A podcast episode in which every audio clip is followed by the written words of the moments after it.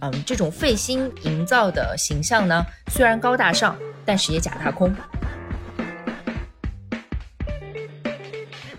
然后他就说，呃，我老板是觉得我很好呀，但是不影响我觉得他不行嘛。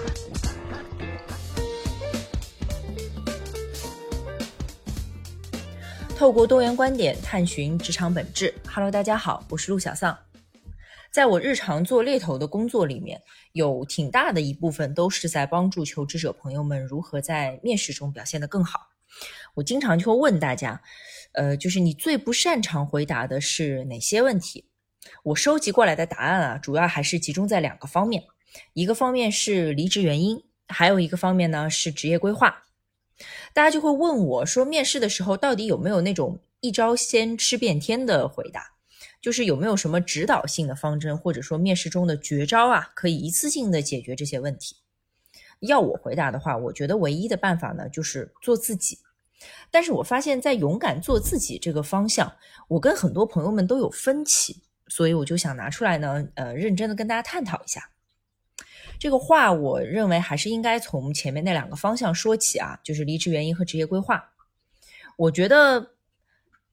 不可能有人是真的没想法。你说这个人都开始求职了，往外看机会了，他能不知道自己为什么想走吗？一般来说啊，我们开玩笑说最理想的工作是钱多事少离家近。那么倒过来说，如果你想离职的话，大概率这个原因呢，啊，就是钱少事多离家远嘛。这个是比较普遍的，呃，初级阶段的职场诉求。如果说，呃，更高级一点呢，那就是职业发展方面的需求嘛。其实职业发展和职业规划那不是一回事儿嘛，所以我才说在这两个方向上面，很少有人是真的不知道。所以我有的时候就会给一个直白的建议，就说你怎么想的你就怎么说啊，这不挺好的吗？这个时候求职者朋友呢，往往就会回答我，那不好吧，这么说不合适吧。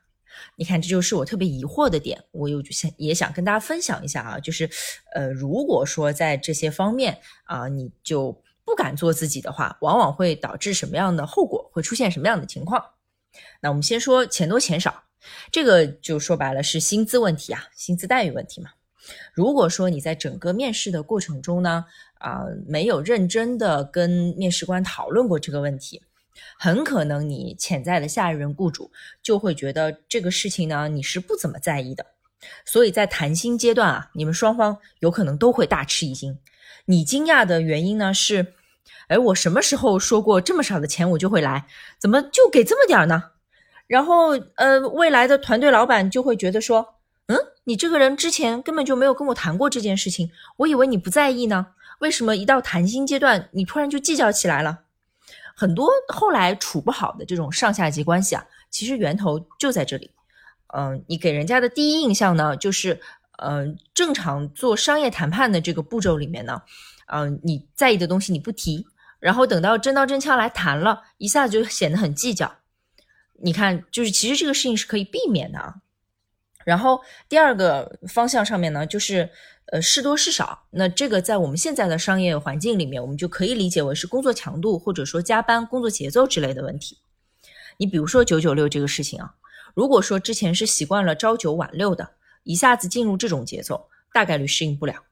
那你看这个事儿，如果说在面试中你觉得啊不好提、不合适、没谈清楚，那就很可能会出现，比如说入职之后一两个月，你就呃不得不考虑再换工作这种不幸的情况。那这是第二个方向，第三个方向就是离家远近嘛。那这个事情，你看，其实，在一二三线城市吧，有些工作地点和家庭住址之间已经可以达到说啊，每天往返要三个多小时这种情况了。如果说你平时在班车上啊什么的，是有固定消遣的，比如说听一听音频啊，或者是刷一刷剧之类的，那可能还好。但是如果你以前习惯了，反正单程就二三十分钟这种状态。啊，可能三个多小时对你本人的整个白天的状态来说，就会形成一个毁灭性的打击。你看，如果说这三件事情就是呃钱多钱少、事多事少和离家远近，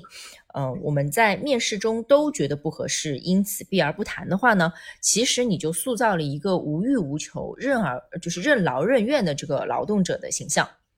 嗯，这种费心营造的形象呢，虽然高大上，但是也假大空。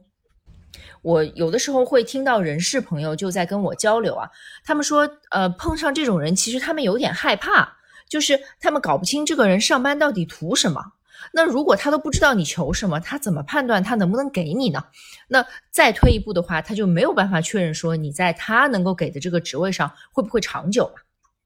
然后甚至有一些人事朋友，他就会进一步的去发散性思维。比如说，我就被问过这样的问题，就说候选人费这么大劲儿，营造了一个不太真实的完美形象，他会不会是在掩饰什么更加了不得的大问题呢？他在现在公司到底是怎么了？会不会有什么我们两个都不知道的事情？你看，有的时候吧，就可能会画蛇添足，或者说你其实做这个事情最终的结果是得不偿失的。平时我们说的有些话啊不大好，不合适，其实想说的真正是什么意思呢？就是建议求职者朋友们不要直愣愣的去说。比如说两个人素昧平生，根本不认识。啊，他是面试官，你是求职者，你坐在他面前，什么都还没谈呢，工作内容啊，呃，是不是能胜任呢，都还没说呢，然后你就先说我要不要多少多少钱，这个肯定是不合适的。但是呢，也不是说整个过程中都不沟通这种关键因素了，应该是在一个更合适的时机，然后用一种可能更柔性的沟通方式，但这件事情还是要说清楚的。以上我说的这些内容呢，都是在给大家列举说，如果你不敢做自己，没有做自己，不坦诚的话，呃，大概会是什么情况，以及说你在呃招人的团队那边看上去会是什么样子。那我也觉得可以稍微的说一说啊，就是呃，如果说你勇敢做自己了，哪些方面你会特别有优势？第一点呢，就是你整个面试的逻辑啊，会特别自洽，因为你说的是真话嘛。每个人在言为心声的时候，他的逻辑、他的自信的状态、整个人的精气神啊，都是最佳状态。而且说实话，做自己这件事情呢，省去了很多鬼扯的风险和难度。我们平时啊，好好的上班，谁也不是说专业去粉饰太平的。所以有的时候，如果你说的话不尽不实呢，会给你自己造成相当大的心理压力。所以你面试的时候，如果想呃，基于你说的话未必是真的，还要面得好的话，这个难度相当大了。然后第二个方面呢，就是勇敢做自己这件事情，虽然不能帮助你拿下天下所有的工作，但只要你拿到手里了，必定是适合你的。我在这个方面有两个例子啊，正好一个是跟离职原因有关系的，还有一个呢是跟职业规划有关系的。第一个例子是这样，呃，我认识一个小伙子，他的性格就是那种。啊，特别坦率啊，特别敢做自己的。然后在面试的过程中呢，他就被问到说：“你离职的原因是什么呀？”他也就实话实说了，他说：“呃，是因为老板太不上进了。”他当时在的那个部门呢，是从事那种沟通协调性质的工作比较多。也就是说，如果他老板在一些重要的会议场合手能伸得长一点，对工作表现出更大的积极性，很多事情其实是可以归在他们这个团队做的。就是如果呃他老板积极一点的话呢，他们团队能做的事情会越来越多。但是事实上，他老板是那种一推二五六的工作风格，他就觉得。嗯，这样长此以往，其实老板一个人的行为会阻碍所有人的职业发展嘛？这也是他离职的主要原因。那当时这个面试官就问他，他说：“你觉得你老板不大好，那你老板觉得你怎么样呢？”因为其实看他的履历来说，还是挺受器重的，公司该给的、能给的都给他了嘛。然后他就说：“呃，我老板是觉得我很好呀，但这不影响我觉得他不行嘛。”你看，如果说他去面的这个团队的文化是比较温和的那种。绵羊性质的，可能这个面试官呢，啊，听着心里就不大舒服，觉得这号人我用不起。但如果说他面的这个团队文化是比较偏狼性的，可能将来的老板就会对他相见恨晚，一拍即合。可能他会想说，哎，这是多好的团队成员，我之前怎么就没招到呢？他不仅自己上进，还督促我上进。我要是不上进，他可能还看不上我了。你看，这不就是教学相长吗？对吧？如果说呢，他在面试中选择的是比较掩饰的那种说辞，其实话说的不咸不淡，很容易了。他可以说啊，公司没有给我足够的上升空间之类的。那如果这样呢，可能这个绵羊型文化的团队呢，也会给他发出工作邀请。如果他真的去了呢，我觉得即使在短期内是升职加薪了，但是中长期来看，他整个人的价值观啊，跟这个团队的文化是有一些水土不服的性质在里面的，所以呢，他是注定不会开心的。如果进去三个月、六个月的又出来看机会，这个简历其实稳定性就会受到很大的影响。第二个例子呢，是一个姑娘家啊，就是好几年前吧，她通过我的推荐呢，是从乙方去甲方，呃，乙方和甲方组织架构啊，就团队设置什么的，都会有很多不一样的地方。当时在面试中，她就被问到说，你未来三五年的职业规划是怎么样的？他也很诚实啊，他就说我目前这个时间点上面没有什么特别清晰的职业规划，因为确实我还不了解甲方公司这边是什么样的组织架构嘛。那我想的呢，就是如果我得到这个工作机会的话，我要在这个职位上先完成啊老板的安排，然后公司让我去学什么，我都会认真去学，然后走一步看一步，基于一个呃之后更完善的了解，我才能知道说我想要的职业规划是什么样的。你看，他这个也不是标准答案啊，不是我们传统意义上觉得的那种，就是自己想的门儿清的那种情况。很多你像之前的那一类性格的求职者朋友，可能就会觉得这么说是不是不大好？但是呢，他面的这家公司因为整体的风格就是比较稳健的，所以当时的那个团队领导就觉得非常欣赏他这样的性格，觉得他的回答呢体现了出他整个人是踏实的、稳妥的、谨慎的，所以这个面试的结果其实还不错。我认为我们每一个人在职场上都是独一无二的个体。那其实每一个团队、每一个职位也都有它特殊的地方。